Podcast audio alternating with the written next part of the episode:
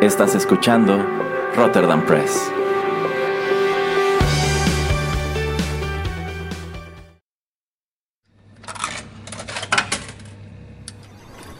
Los videojuegos han deleitado tus sentidos en la pantalla y ahora lo harán en la radio a través de su música.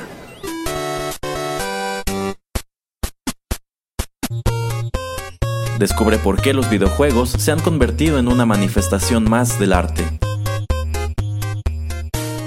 Inserta una moneda y acompáñanos. Esto es 8 bits. Hola amigos, los saluda Erasmo en los micrófonos de Rotterdam Press. Qué bueno que nos acompañan y qué gusto tenerlos en la emisión 69 de 8 bits, un acercamiento a los videojuegos a través de la música, la cual ya lo saben si están al pendiente de nuestras redes, dedicaremos a un videojuego inspirado en una caricatura. De hecho, este es un producto en general sobre el cual tenía deseos de platicar desde hace un tiempo, en vista de que a finales de abril abordamos precisamente este tema de las caricaturas, bueno, una de las tantas que me vino a la cabeza fue precisamente Chip Dale Rescue Rangers del año 1989-1990. Se estuvo transmitiendo originalmente en esos años en los Estados Unidos. Y aunque a primera vista pareciera que es un título del cual no se puede decir mucho, o por lo menos eso es lo que me parecía hasta que empecé a repasar, empecé a hacer memoria y digamos que pues expandí mi visión de un producto en el cual no había pensado en muchísimo tiempo. Dije, ok, creo que sí se puede platicar un rato sobre esto. Pero bueno, eso dejémoslo para los bloques siguientes. Por ahora, para calentar motores, vayamos con música.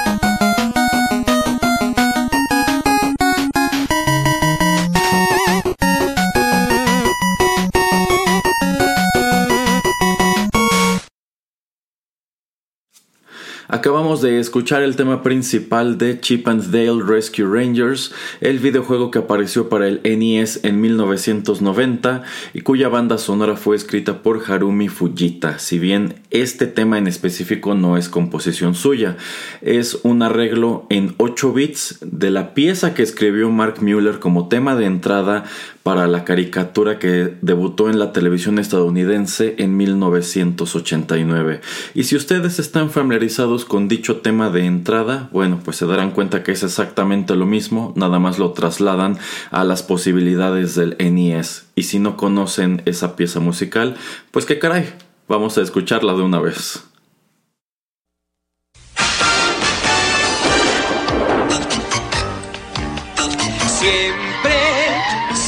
Salvan. Peligro hay, pero ellos llegan siempre, sin importar lo que hay. Si peligro es, hay que llamar a los héroes sin temor. Chip, chip, chip, chip, pide, rescatadores. Chip, chip, chip, pide, los mejores. Cuando intervienen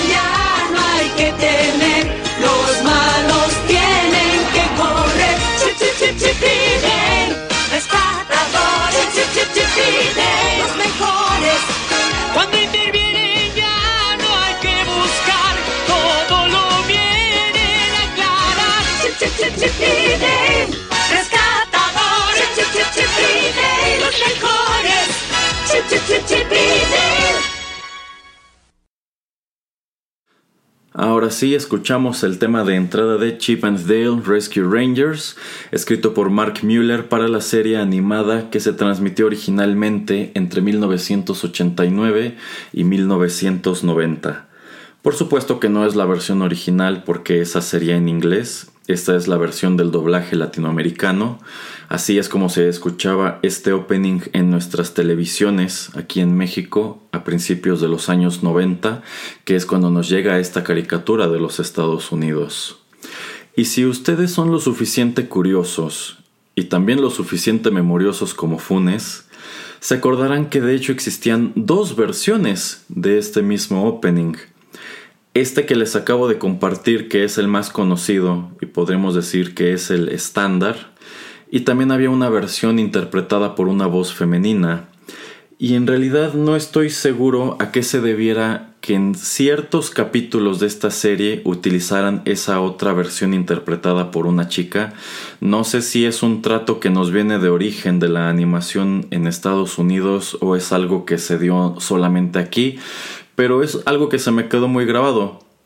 Porque mi hermano y yo éramos ávidos seguidores de esta caricatura, no nos la perdíamos por nada, y el día en que nos encontramos con esa otra versión, nos pareció algo muy curioso, porque bueno, si tú asomas al terreno del anime, pues hay un montón de títulos que tienen numerosos openings y endings como Ranma o como Naruto, pero esto es algo poco usual en la animación estadounidense y sobre todo si estamos hablando de los años 80 o principios de los 90, ¿no?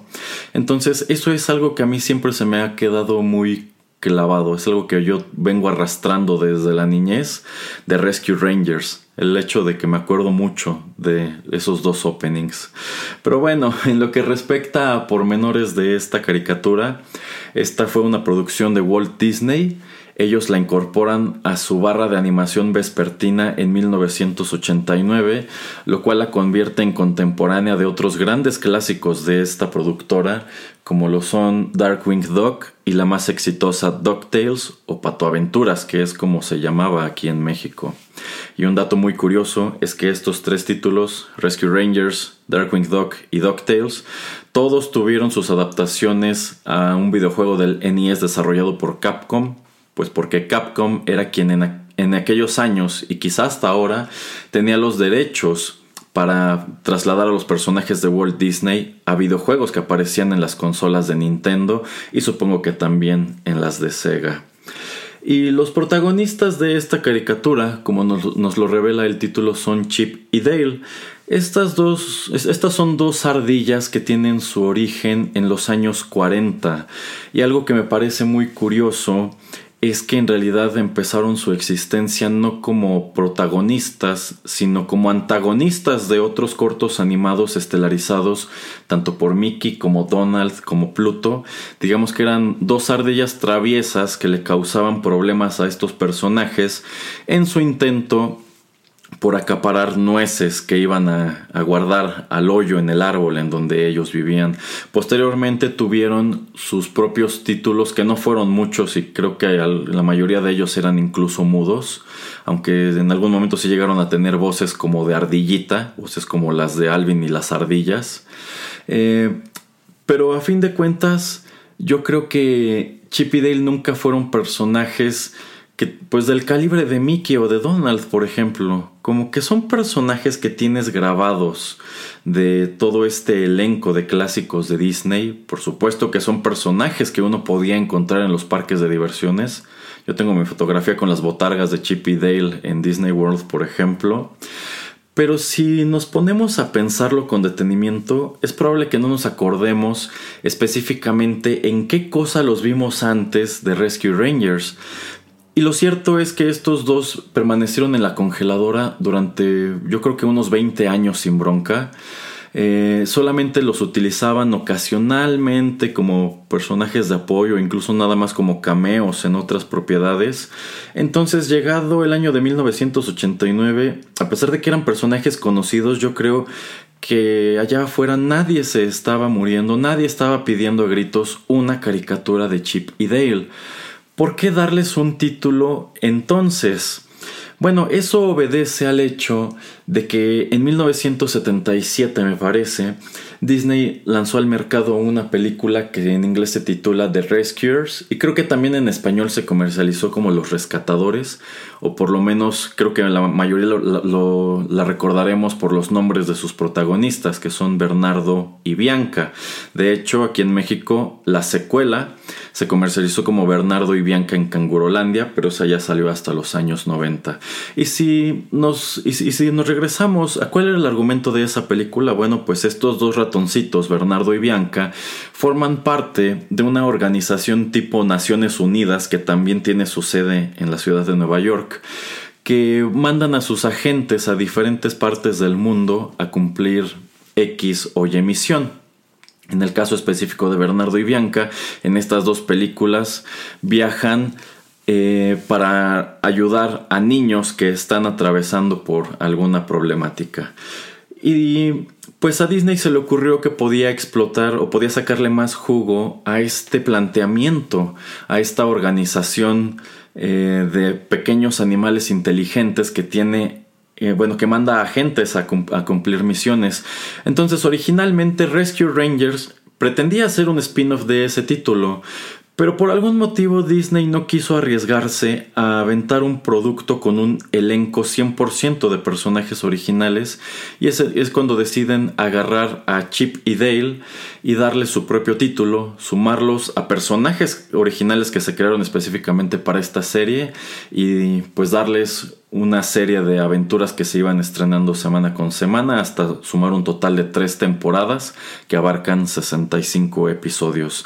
Entonces digamos que el producto final resultó considerablemente distinto a lo que ellos habían planteado en un inicio, pero creo que esto no es algo malo. Eh, creo que Rescue Rangers pues no, no, es la caricatura más exitosa que ha tenido Disney, pero de que fue un producto conocido, de eso no nos cabe duda. Creo que es un título que muchos recordamos con cariño, por lo menos quienes crecimos viéndolo, ¿no? Pero bueno, eh, vamos con más música y en el siguiente bloque continúa la información.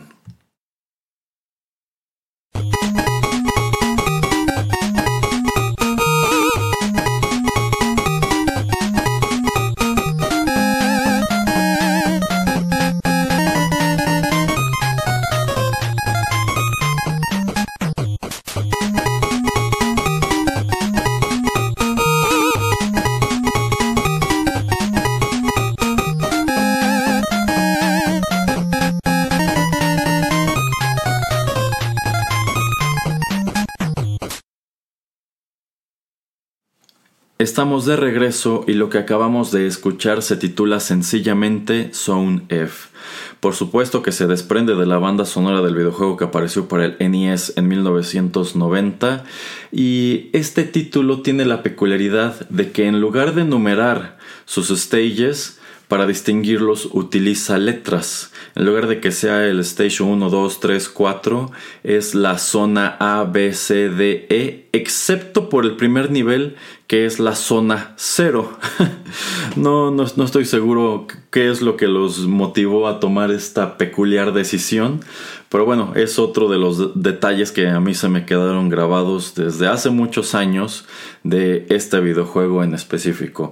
Y terminé el bloque anterior diciéndoles que a pesar de que Rescue Rangers no es el más grande hit en la historia de Disney, pues sí fue un producto bastante conocido, creo que hasta hoy es bastante querido, o por lo menos se lo mira con nostalgia, y evidencia de ello pues no solamente es el hecho de que en 1990 saltó al NES en este título específico, sino que pues mientras que DuckTales y Darkwing Duck, eh, bueno no, DuckTales creo que sí tuvo secuela, pero Darkwing Duck no, pero eh, Rescue Rangers en el NES también tuvo una secuela eh, porque pues la verdad sea dicha, este era, este era un videojuego bastante divertido. Al igual que muchas otras producciones de Capcom, era un videojuego de mucha calidad. Este era un juego de plataformas para uno o para dos jugadores.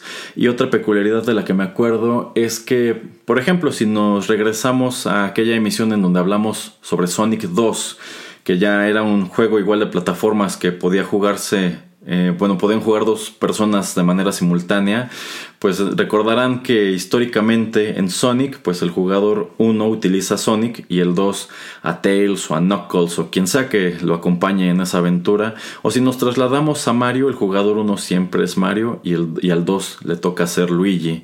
Bueno, aquí como para no causar eh, conflictos, Capcom toma la decisión de que si vas a jugar la modalidad individual, puedes escoger si quieres ser Chip o quieres ser Dale.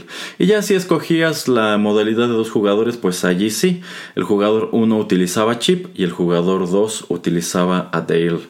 Este era un juego de mucha acción, era un juego muy dinámico y muy divertido que de hecho tenía una estrecha, bueno, guardaba una estrecha relación con la caricatura, no porque tomara una historia de algún episodio en específico, sino porque aparecía prácticamente todo el elenco de personajes principales y aparecían un montón de personajes secundarios y villanos todo a lo largo del juego. También tenía la peculiaridad de que pues no era un juego, o sea, sí era un juego de plataformas, pero no era de estos donde tienes que saltar encima de los enemigos, sino que a lo largo de cada stage vas recogiendo cajas u otros objetos que arrojas a los enemigos para pues ir, irlos eliminando del camino o hacerles daño o aturdirlos o en su defecto para atacar a los, a los jefes. Em, pero bueno, a mí, a mí, algo que igual me gustaba mucho y que lo hacía muy divertido era el hecho de que si estabas jugando eh, de dos personas, pues podías también cargar a tu compañero para aventárselo a los enemigos. Eso no les causaba daño a ellos, en realidad era para que le hicieras daño a tu, a tu compañero. Este, pero bueno, se prestaba para unos escenarios muy interesantes. Como tenías que ir recogiendo estas cajitas, también podías esconderte dentro de ellas e incluso te servían como escudo. Pero algo que también me parecía muy interesante es que el, el juego como que se tomó muy en serio o, supo aterrizar muy bien cuáles son las dimensiones reales de estos dos personajes. son dos pequeñas ardillas. Y bueno, si cargas una caja, en realidad te sigues desplazando igual, pero de repente puedes cargar cosas más pesadas. Por ejemplo, hay otros bloques que, pues no sé si son como de concreto, pero yo siempre les vi cara como que eran pequeños pedacitos de concreto, que son más pesados, entonces no los puedes aventar lejos. Cuando los arrojas, caen exactamente enfrente de ti, y de hecho, si le pegas con ese a tu compañero, o lo avientas mal y te cae encima, te deja como aturdido unos cuantos segundos. Eh, y también podías cargar, me parece que eran manzanas, y como ese es un objeto más pesado, te desplazas más lento, no puedes saltar tan alto como antes, pero bueno, es un proyectil que al momento de arrojarlo causa más daño. Entonces esos son como detallitos que me parecían muy interesantes de esta adaptación de Rescue Rangers al NES. Eh, y bueno, la historia. La historia era prácticamente una historia de Mario genérica. En donde estos dos protagonistas tienen que rescatar. En este caso, no a la princesa Toadstool, pero sí a Gadget, quien es uno de los personajes que conforman el equipo de la caricatura. Y bueno, ya que mencioné este asunto de los personajes, creo que no está de más recordarlos en su defecto. Quizá desglosarlos eh, grosso modo para quienes no están familiarizados con este título, pues ya se los dije, los personajes principales de esta caricatura eran Chip y Dale. Y en realidad no es como que de la nada hayan agarrado a estos dos personajes eh, y los hayan querido convertir en estos aventureros. A mí algo que me gustaba es que sí existía como tal un piloto que eh, pues hacía las veces de planteamiento y de justificación. Y este planteamiento va de que Chip y Dale viven en, un árbol y su casa en ese árbol da a la ventana del despacho de un detective que tiene un perro que si no me falla la memoria se llamaba Platón. Y en, ese, en esos primeros episodios este detective toma un caso muy complicado. Eh, de hecho, este caso lo mete en apuros. No recuerdo específicamente en cuáles, pero Chip y Dale, como admiran al detective, deciden ayudarlo. Y es precisamente a través de esta aventura que conocen a los otros tres personajes que los acompañarán el resto, el resto de la serie, que son Monterrey Jack, aunque aquí sí se pronunciaba como tal Monterrey Jack. Este es un, este es un ratón eh, como más viejo, es un ratón grande y gordo que es muy fuerte, pero que también tiene una fuerte adicción al queso y cuando huele queso sale de control y eso puede traducirse en situaciones graciosas o problemáticas. El compañero de, Monterrey que se suma a este equipo es Zipper. Zipper es una mosquita que solamente habla por zumbidos y a pesar de que es pues un personaje pequeño y que a menudo como que los antagonistas no toman en serio, pues Zipper es de hecho bastante inteligente y bastante fuerte.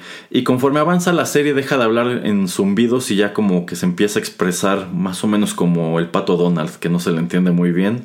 Y finalmente conocen a, a Gadget Hackrange, que, aquí, que en el doblaje latinoamericano eh, casi siempre se le decía Gaddy. Supongo que porque consideraban que Gadget Hackrange pues no era un, un, nombre muy amigable para niños que probablemente no, no supieran hablar muy bien el inglés. Y Gaddy es una, una ratona, de hecho ella es hija de uno de los amigos de, de Jack, que era, no recuerdo si piloto o mecánico, pero bueno, él, él ya murió para cuando empieza esta serie y Gaddy se hace cargo de su taller y ella es una inventora. Y ella es quien se encarga de hacer un montón de aparatos y máquinas que utilizan los Rescue Rangers a lo largo de sus misiones. Y algo que a mí me gustaba mucho es que dichos inventos pues todos eran hechos con cosas que efectivamente un grupo de roedores podía tener a la mano. Es decir, estaban hechos con basura. Y pues ella se las ingeniaba para con estos materiales hacer algo que les ayudara a lo largo de sus misiones. No todo era muy útil, algunas de estas invenciones se descomponían en el momento crítico y bueno, le causaba más problemas a nuestros, a nuestros héroes. Pero creo que de todos estos personajes, bueno, estos tres personajes nuevos, y yo creo que de todo el elenco principal, sin duda el personaje más interesante era precisamente Gadget. Eh, porque bueno, eh, si nos remontamos a esta caricatura que, que de, de, la que hablamos en el programa anterior de Captain N, pues recordarán que esta era una, caricatura muy, muy estereotípica de finales de los 80, en donde el personaje femenino prácticamente nada más venía a cubrir la función del interés romántico.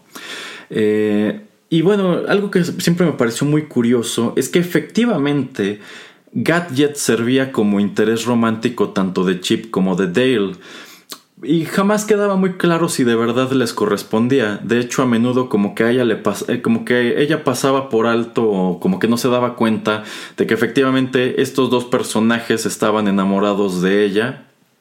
Este, y como que prefería estar más enfocada en lo suyo, que era pues ser, ser una mecánica y ser una inventora.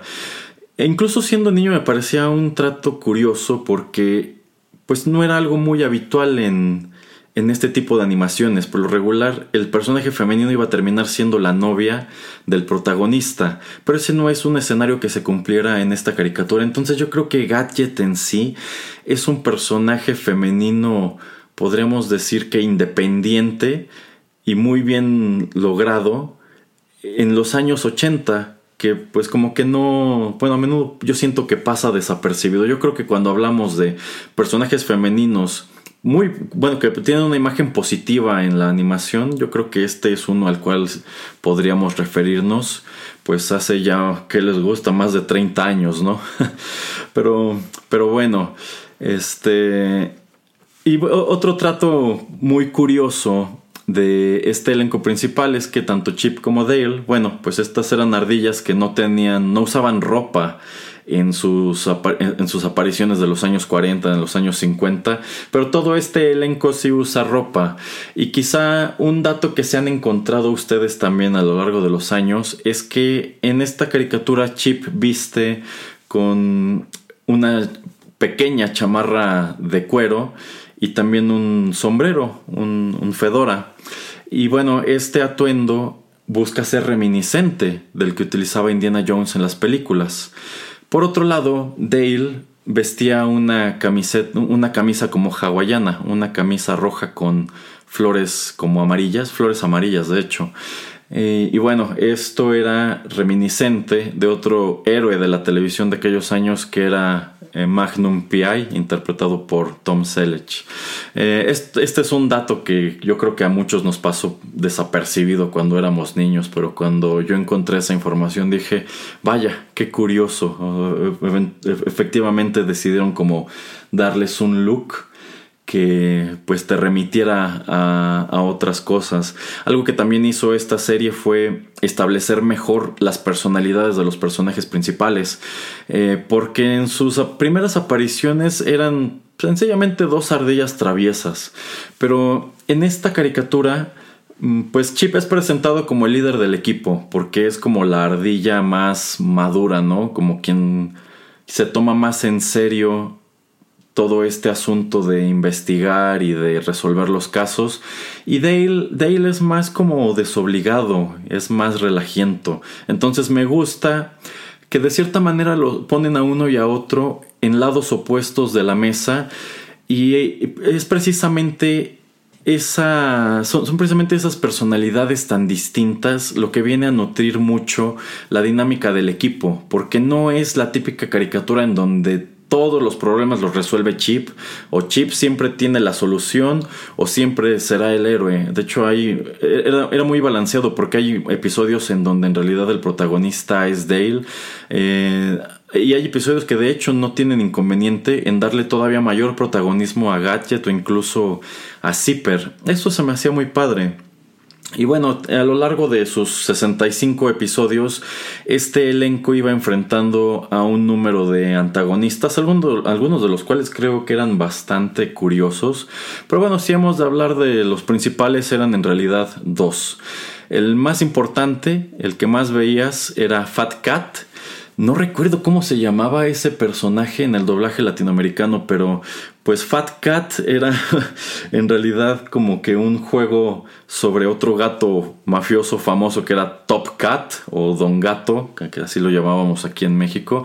Y Fat Cat era exactamente eso, Fat Cat era un gato mafioso. De hecho yo siempre consideré que su diseño era muy reminiscente de Marlon Brando como Vito Corleone y también un poco de eh, de, Al Pacino como Scarface. Y como que este era su antagonista animal. Él era el que tenía de pronto planes que involucraban a otros villanos que de igual manera eran animales. Pero también tenían un, un, antagonista humano que era el profesor Nimnol. Y el profesor Nimnol pues era tu típico científico chiflado de los años 80.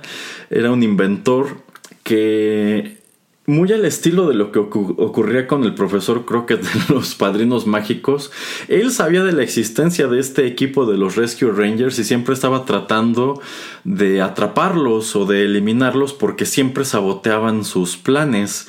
Y pues muchos de sus inventos en realidad iban orientados a deshacerse de ellos. Y creo que uno de los más famosos son estos como perros robots que de hecho aparecían en los primeros segundos del, del opening que a mí siempre me parecieron muy reminiscentes de los Mausers que encontrabas en las tortugas ninja, que esos eran robots que se fabricaron específicamente para cazar a Splinter. Bueno, pues estos perros estaban creados específicamente para atrapar a los, a los Rescue Rangers. Y la gran mayoría de los episodios tenían que ver pues precisamente con cómo el equipo frustraba los planes de estos dos villanos, si bien ocasionalmente ibas encontrando a otros que pues la verdad sea dicha venían a refrescar bastante todo este concepto y de eso podemos hablar si quieren en el siguiente bloque.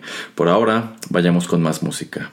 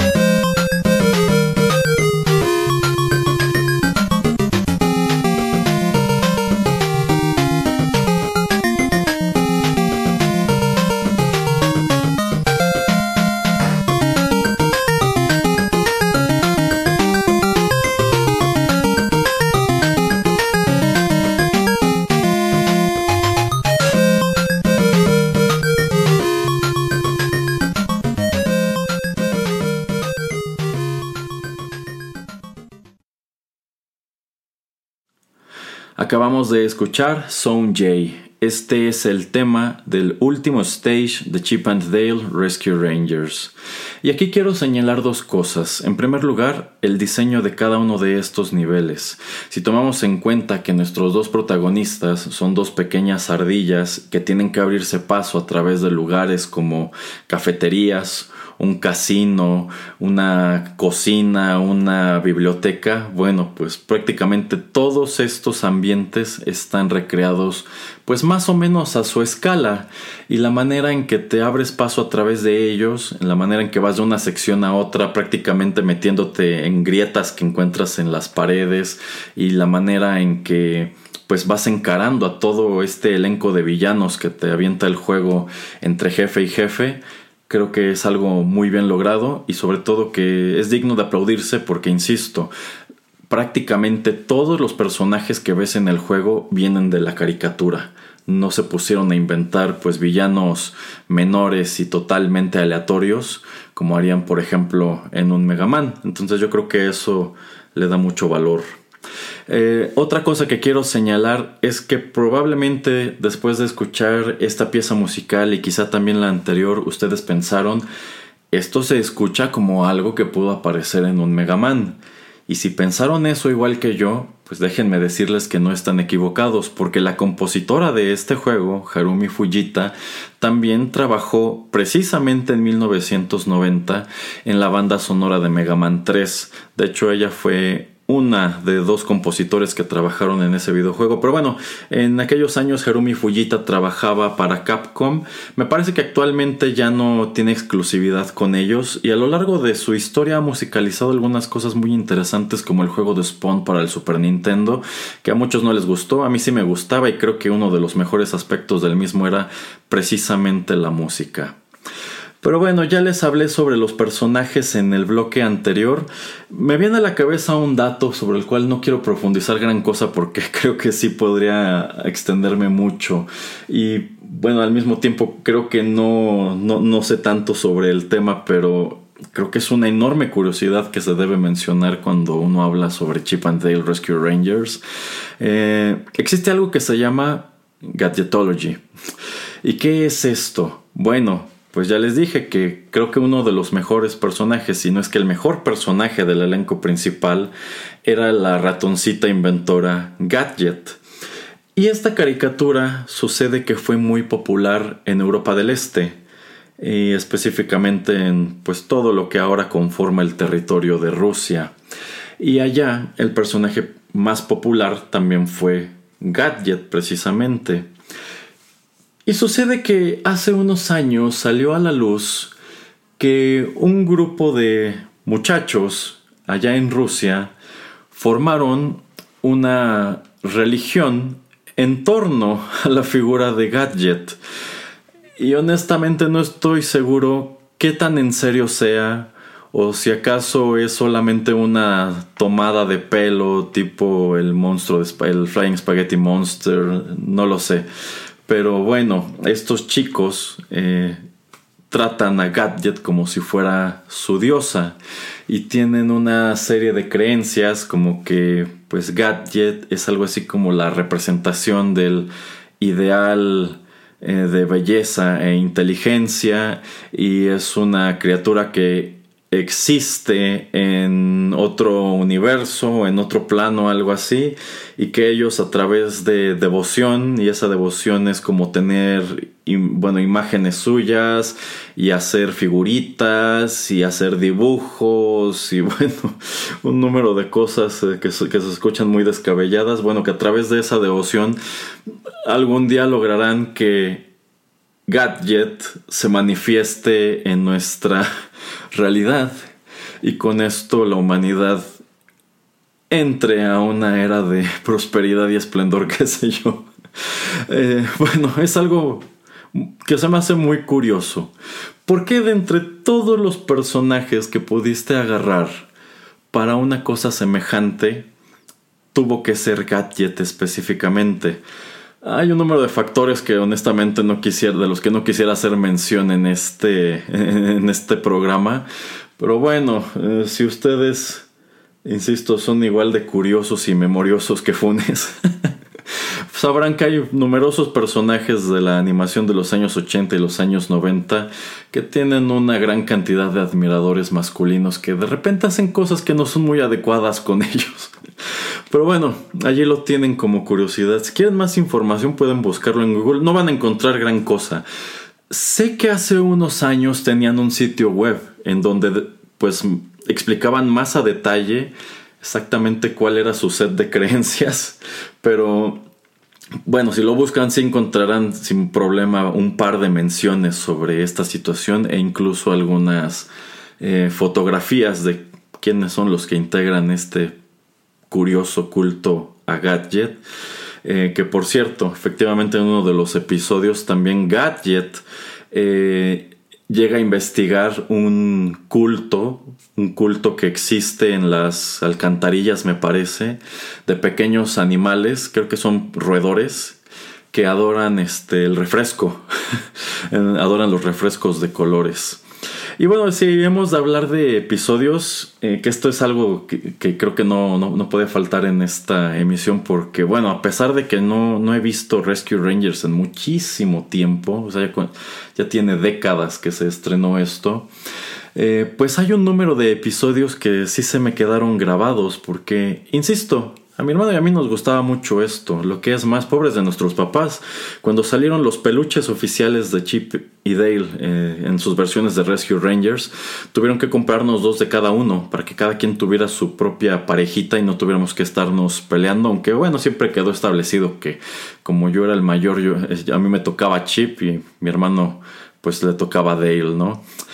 Ah, y bueno, creo que incluso en lo que respecta a nuestras personalidades, hasta allí encaja. Pero bueno, de los episodios que yo recuerdo de esta caricatura, eh, pues uno de ellos, bueno, esta era una serie que de pronto se inclinaba mucho por la fantasía.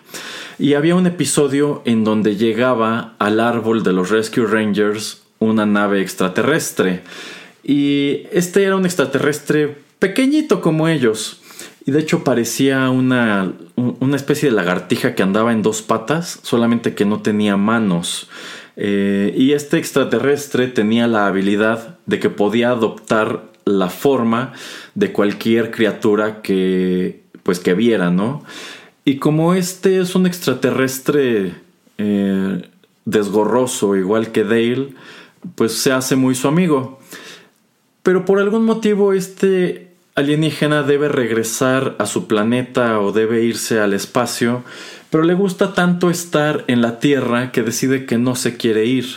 Entonces lo que hace es adoptar la forma de Dale, aventar a Dale a su nave y bueno, él se va a quedar a suplantarlo, que es un concepto muy como de body snatchers, y va a mandar a Dale al espacio y sus amigos nunca más lo van a ver. Se me hacía un episodio interesante porque pues a ti te presentan en un inicio este extraterrestre como un personaje muy simpático y termina siendo el villano del episodio. Probablemente hay más cosas de las que no me acuerdo, pero si les soy honesto no es como que me haya puesto a buscar otra vez estos episodios antes de grabar este programa. Sí asomé a YouTube a ver qué hay y sorprendentemente no hay gran cosa, ¿eh? no es como de estas caricaturas que puedes ver enteras en esa plataforma. Hay otro episodio que es ligeramente reminiscente del que acabo de comentarles, en donde del mismo modo los, los Rescue Rangers, los rescatadores, encuentran un huevo, un pequeño huevo. Resulta que este huevo no es tal, sino es una nave espacial de la cual sale un pequeño dinosaurio, que es como un pequeño estegosaurio, me parece. O si no, es como ese tipo de dinosaurio de cuatro patas. Y es un dinosaurio pequeñito y es inteligente. No recuerdo si podía hablar o no, pero te queda claro que es un dinosaurio inteligente. Y ese dinosaurio les revela que en realidad los dinosaurios no eran animales originarios de este planeta, sino que eran criaturas extraterrestres, son toda una civilización que viaja por el universo. Y hace todos esos millones de años, pues varios exploradores de esta especie llegaron a la Tierra el problema es que cuando ellos visitan la tierra y empiezan a comer eh, pues alimento local, eh, empiezan a crecer, empiezan a engordar, empiezan a hacerse más grandes, pero mientras que sus cuerpos crecen, sus cerebros se quedan del mismo tamaño, sus cerebros siguen siendo pequeñitos, entonces si comen mucho, se hacen gigantes, pero pierden su inteligencia y se convierten literalmente en bestias. Entonces me parece que el conflicto de ese episodio es que a este dinosaurio igual le gusta mucho estar aquí y se pone a comer, empieza a crecer y tienen que o prácticamente obligarlo a que se suba a su huevo y se vaya de la tierra.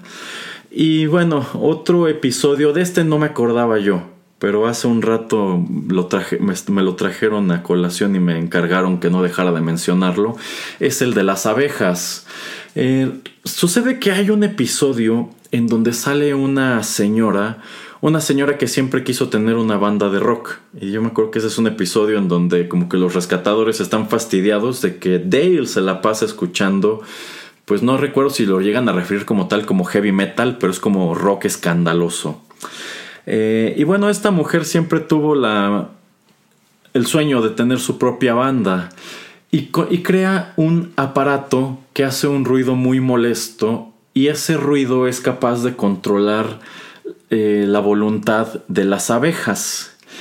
Y utilizando este aparato, esta mujer logra que la sigan como si fuera el flautista de Hamelin, que la sigan todas las abejas de un panal y estas abejas abandonan a su reina y es la reina la que va en busca de los rescatadores a exponerles su problema y pedirles ayuda y bueno esto esta mujer con sus abejas quiere sabotear un concierto de la banda que está escuchando Dale al principio del episodio.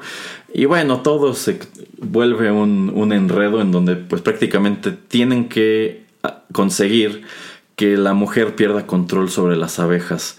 Incluso esta mujer trae un atuendo como si fuera una abeja gigante, como si fuera efectivamente la abeja reina. Entonces creo que era un show con unas aventuras pues sí muy fantásticas, pero creo que al final del día no se sentían como cosas muy descabelladas o muy sacadas de la manga. Eh, creo que tenía una narrativa muy rica en general.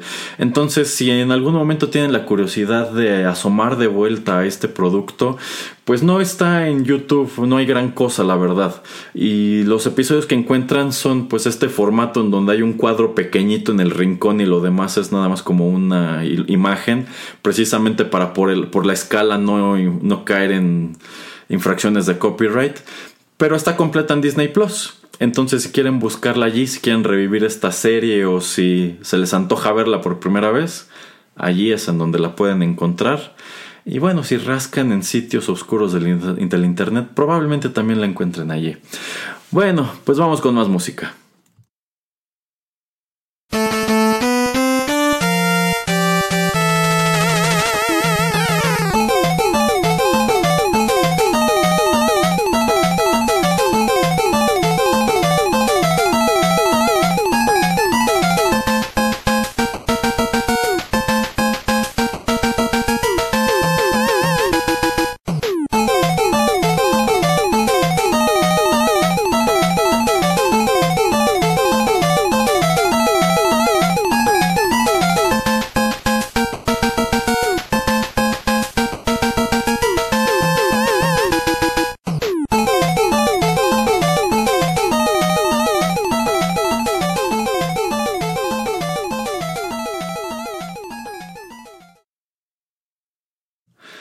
Que acabamos de escuchar se titula Boss Theme y por supuesto es la pieza musical que acompañaba los enfrentamientos con los jefes del juego.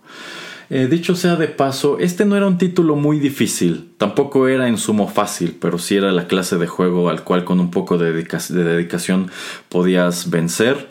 Eh, algo que también me gustaba es que al principio no era un juego lineal, eh, tú tenías que abrirte paso a través de dos mapas. En el primero, pues ya que completabas un número de niveles, rescatabas a Gadi, pero no tenías que hacer todos, de hecho te daba a elegir por dónde querías ir pasando, entonces podías armar rutas más sencillas o un poco más difíciles, de hecho algunos niveles ni siquiera tenían jefe, eh, y ya el segundo mapa, los últimos tres niveles, esos sí eran totalmente lineales, que eran los que te conducían al enfrentamiento final con Fat Cat.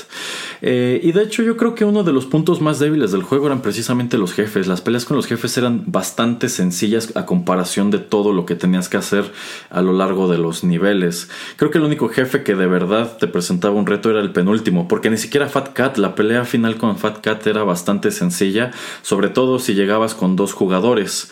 Eh, de ahí en fuera los jefes eran muy lentos, muy predecibles. Yo creo que es muy notorio que este era un título orientado a niños pequeños, que sí ofrecía cierto reto, pero en definitiva no era el reto de un Mega Man, no era el reto de un Battletoads o de un Ninja Gaiden. Bueno, otro producto asociado con Rescue Rangers que tengo muy grabado son los audiolibros. Y bueno, es que en aquellos años no solamente Rescue Ranger tuvo este tipo de producto, yo me acuerdo que también había del jorobado de Notre Dame y de otras tantas cosas, pero pues del que me acuerdo es ese porque era el que más nos gustaba a mi hermano y a mí. Quizá si ustedes crecieron en aquellos años, llegaron a verlos en algún supermercado, era un paquete que incluía un libro impreso a color y un cassette rosa.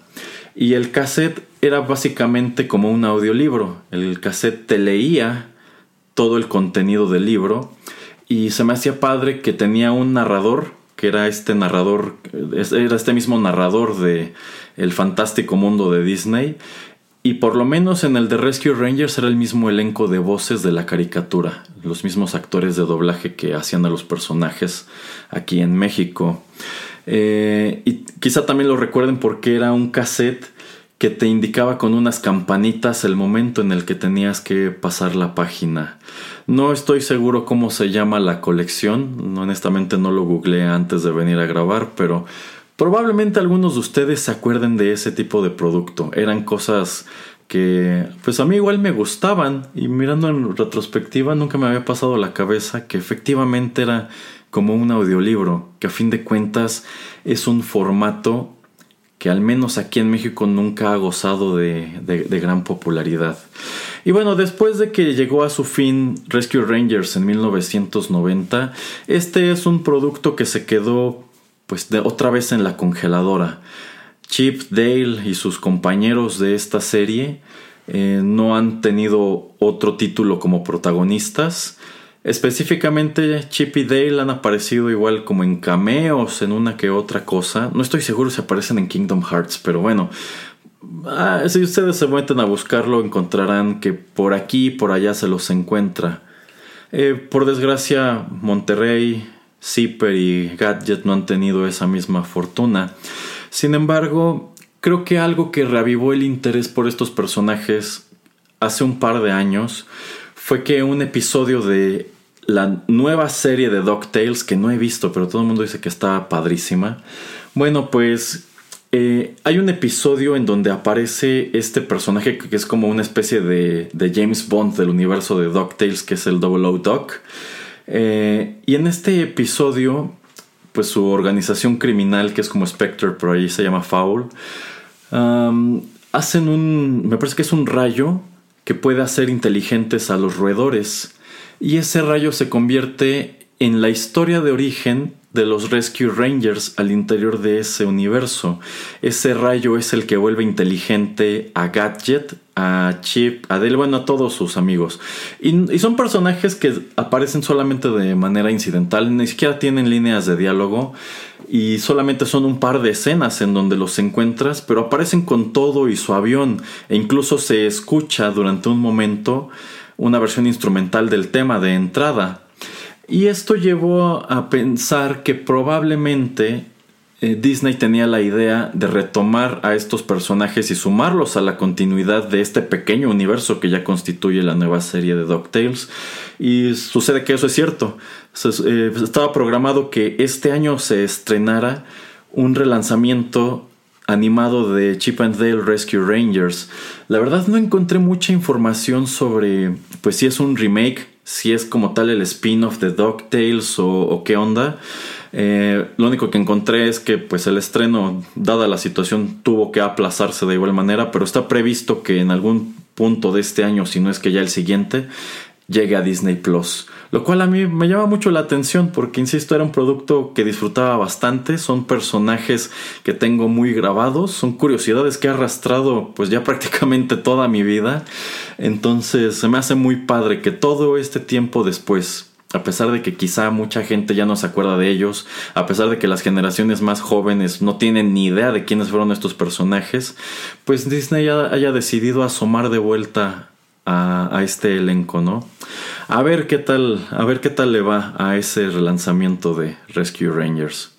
Bueno, pues con eso llegamos al final de nuestro programa. Muchísimas gracias por la sintonía. Espero que les haya gustado esta emisión. Ahora sí fue muchísimo, muchísimo más parloteo que música, porque bueno, tomando en cuenta que este es un título, pues relativamente temprano para el NES, un título, eh, pues también muy, también pensado para un público muy joven como que la música no está muy elaborada, no son temas, eh, o sea, son temas que se reciclan igual que se reciclaban todos los de aquella época, pero mientras que algunos que hemos traído aquí se reciclan como al minuto y medio, pues estos son temas que se reciclan como cada 20 segundos.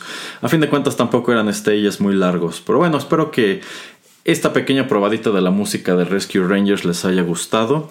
Vamos a despedirnos con un último tema. Este es el que corresponde a lo que pues debería ser la zona A, pero decidieron que fuera la zona 0.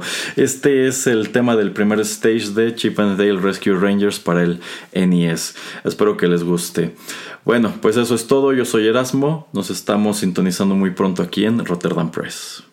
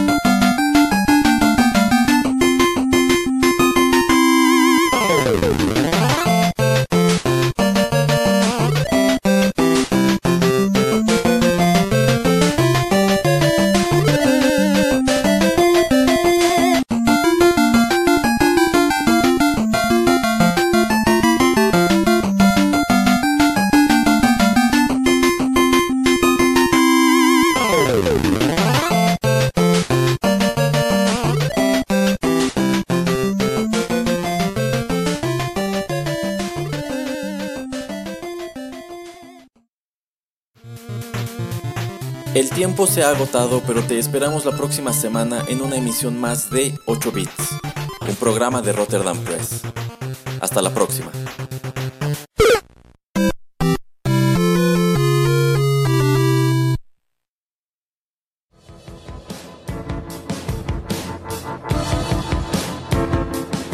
Estás escuchando Rotterdam Press.